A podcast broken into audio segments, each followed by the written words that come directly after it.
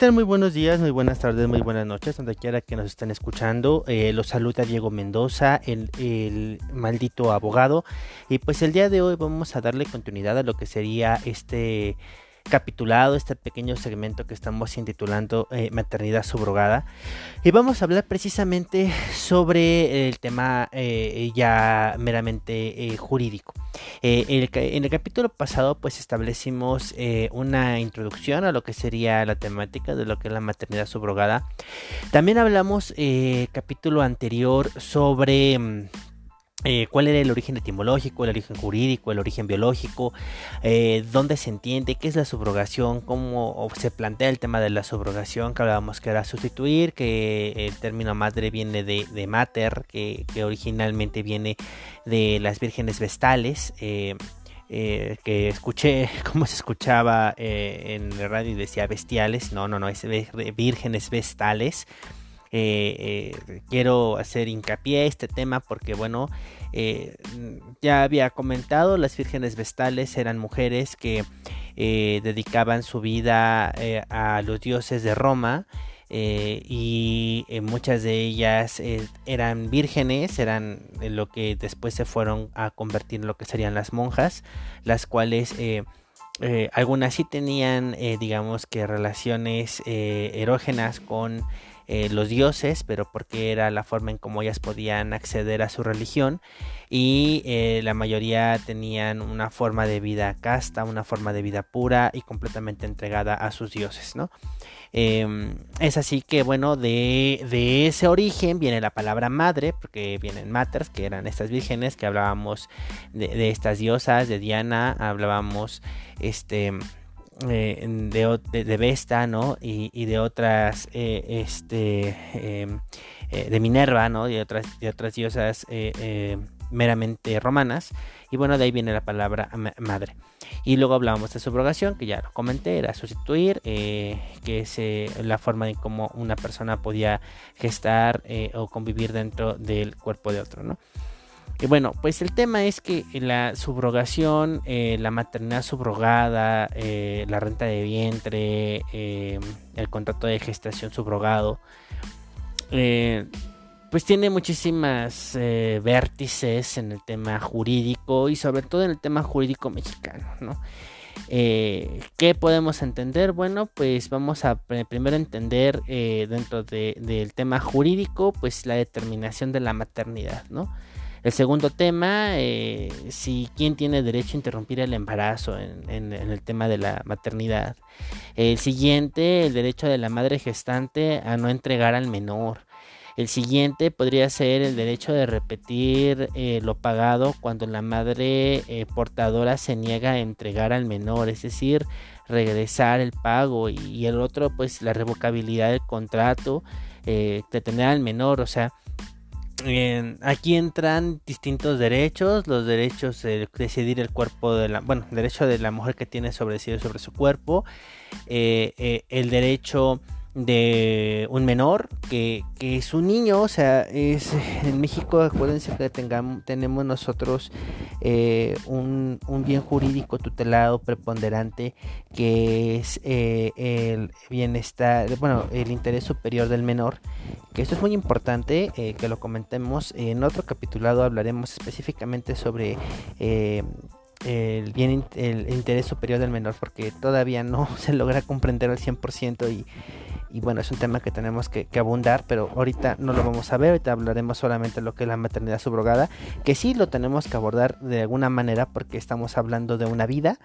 eh, pero bueno, también podríamos hablar de, esta vida de, las personas que dicen del derecho a las 12 semanas, el derecho que tiene la mujer de, eh, interrumpir el embarazo antes de las 12 semanas de gestación, que también es legal. Eh, son temas, digo, un poco er,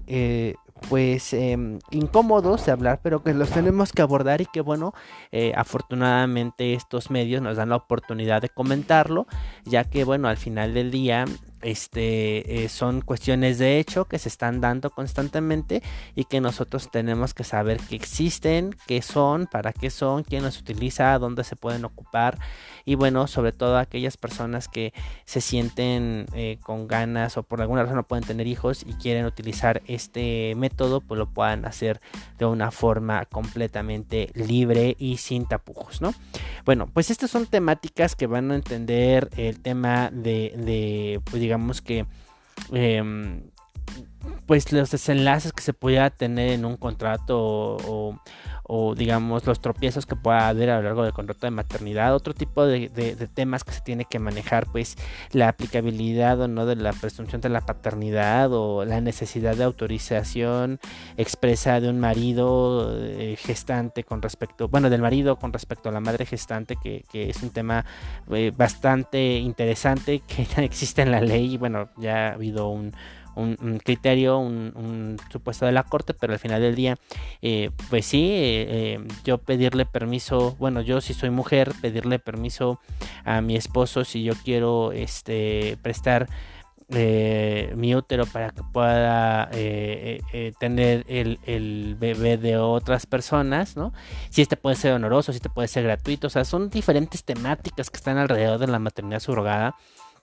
que a lo mejor ustedes piensan que es un tema como muy elevado para nuestro país, pero la realidad es que no, es un tema que ya tiene eh, más o menos 10 años aplicándose en este país y, en la legislación mexicana y que todavía no se logra visualizar al 100% qué es, de dónde es, para qué existe, cómo funciona.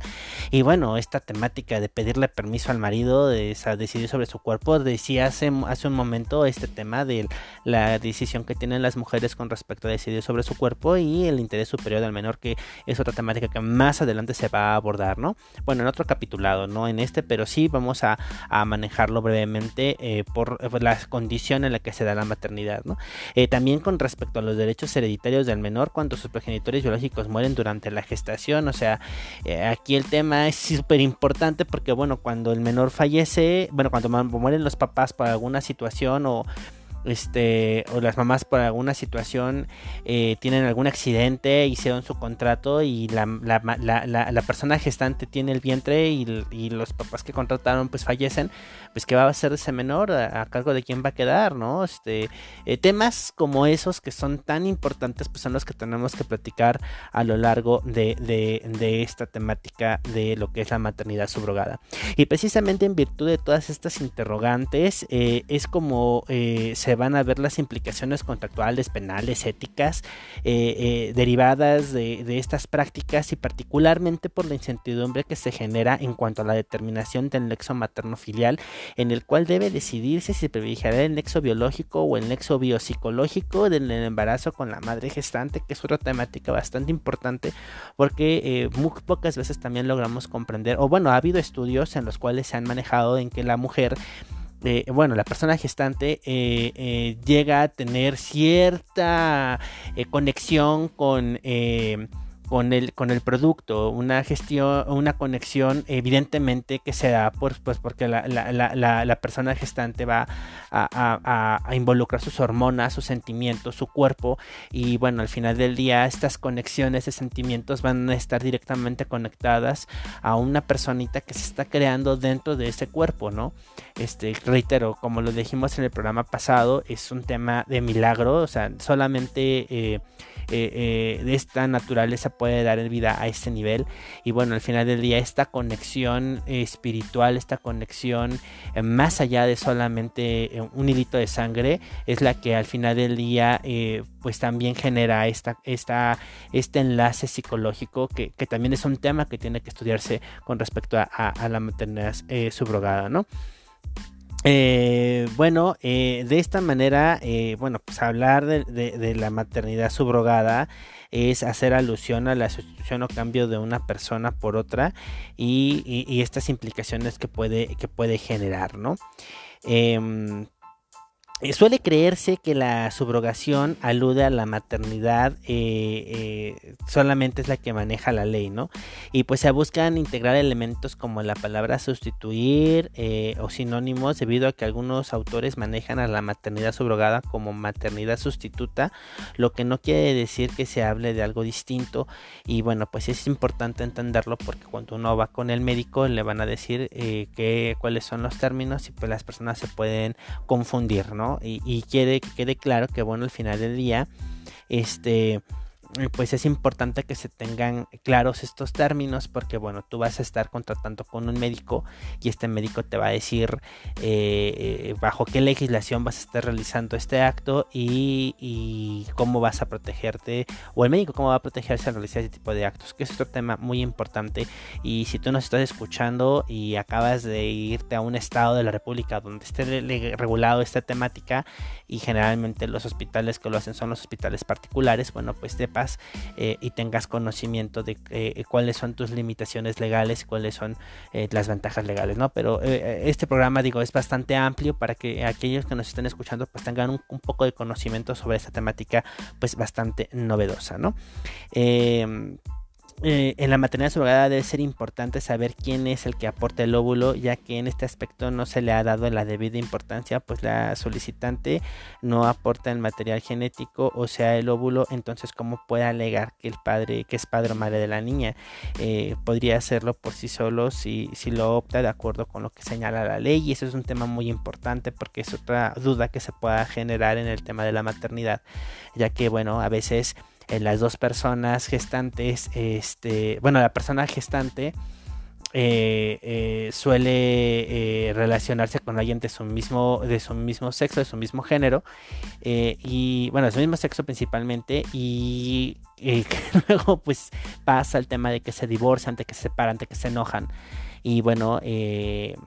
colaboraron en el tema del, embarazo, en el tema del, niño y, me ha tocado el caso de una, de, una persona, de, una, de una compañera que pues al final del día este pues se terminó pues bastante eh, triste porque eh, pues em, no se pudo comprobar o no se ha podido comprobar no esto ya el tema ya pasó fue hace años este que se pueda comprobar que ella también es parte de la, materia, ¿no? Este, eso es uno de los temas que se tienen que manejar en los contratos y bueno, el tema que tiene que hablarse con la pareja cuando piensas tener este tipo de,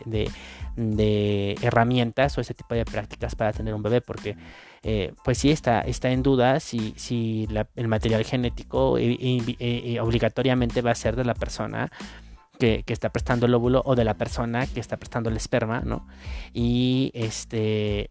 pues al final del día, eh, la persona que, gesta es la que puede decir que es su hijo, o, la que prestó el óvulo puede decir que es suyo, o quien prestó el esperma puede decir que, sea suyo, y la otra persona pues se queda como que, ¿y yo qué? Si al final del día la otra persona también va, a ser parte de esa familia que se pretende crear, y que, bueno, muchas veces ha tenido complicaciones. Reitero, son temas bastante interesantes bueno, marca una serie de, divergencias em, y complicaciones jurídicas que a las personas las puede dejar en estado de indefensión y que esperemos puedan quedar claras con este capitulado, ¿no? Em, sin embargo, bueno, pues qué pasaría, eh, cómo se, se, resolverían los temas gestantes, pues esto lo tendríamos que manejar más a futuro, ¿no? Eh, de entrada, pues sí, sí vamos a dar ahorita, antes de que termine el programa, porque ya prácticamente se nos está acabando sobre este tema de la maternidad subrogada, ¿no? Este, eh, la gestación sustituta o la madre sustituta, eh, que yo creo que el término más práctico, más técnico sería la gestación sustituta. Eh, eh, en, condiciones de que pues así evitamos evidentemente eh, la palabra madre solamente un género derivando su origen y manejarlo propiamente a lo que sería la persona gestante quien estaría siendo la que portaría el, el, producto de terceros no este vamos a, hablar la próxima en el próximo capítulo para que vean eh, algunas temáticas que se pueden generar quiénes son las personas que generalmente ocupan este tipo de, prácticas y cuáles son los estados de la República Mexicana que ya están regulando el tema de la eh, maternidad subrogada o de la gestación eh, sustituta ok sin más pues me despido agradeciéndoles muchísimo que nos hayan escuchado en este capítulo. Y reitero son capsulitas de 15 minutitos entonces el próximo también serán de 15 minutitos y si ustedes tienen y tienen la oportunidad de escucharnos pues la hora completa pues ya se aventarán cuatro cápsulas eh, de un solo trabajo. Sin más les agradezco muchísimo que nos hayan escuchado este día en esta pequeña capsulita y nos estamos viendo en el siguiente capítulo. Que tengan muy buen día, muy buena tarde, muy buena noche a la hora que ustedes nos estén escuchando en cualquier parte del país o de Latinoamérica. Sin más, me despido y les agradezco muchísimo su, eh, em, pues su visita. Adiós.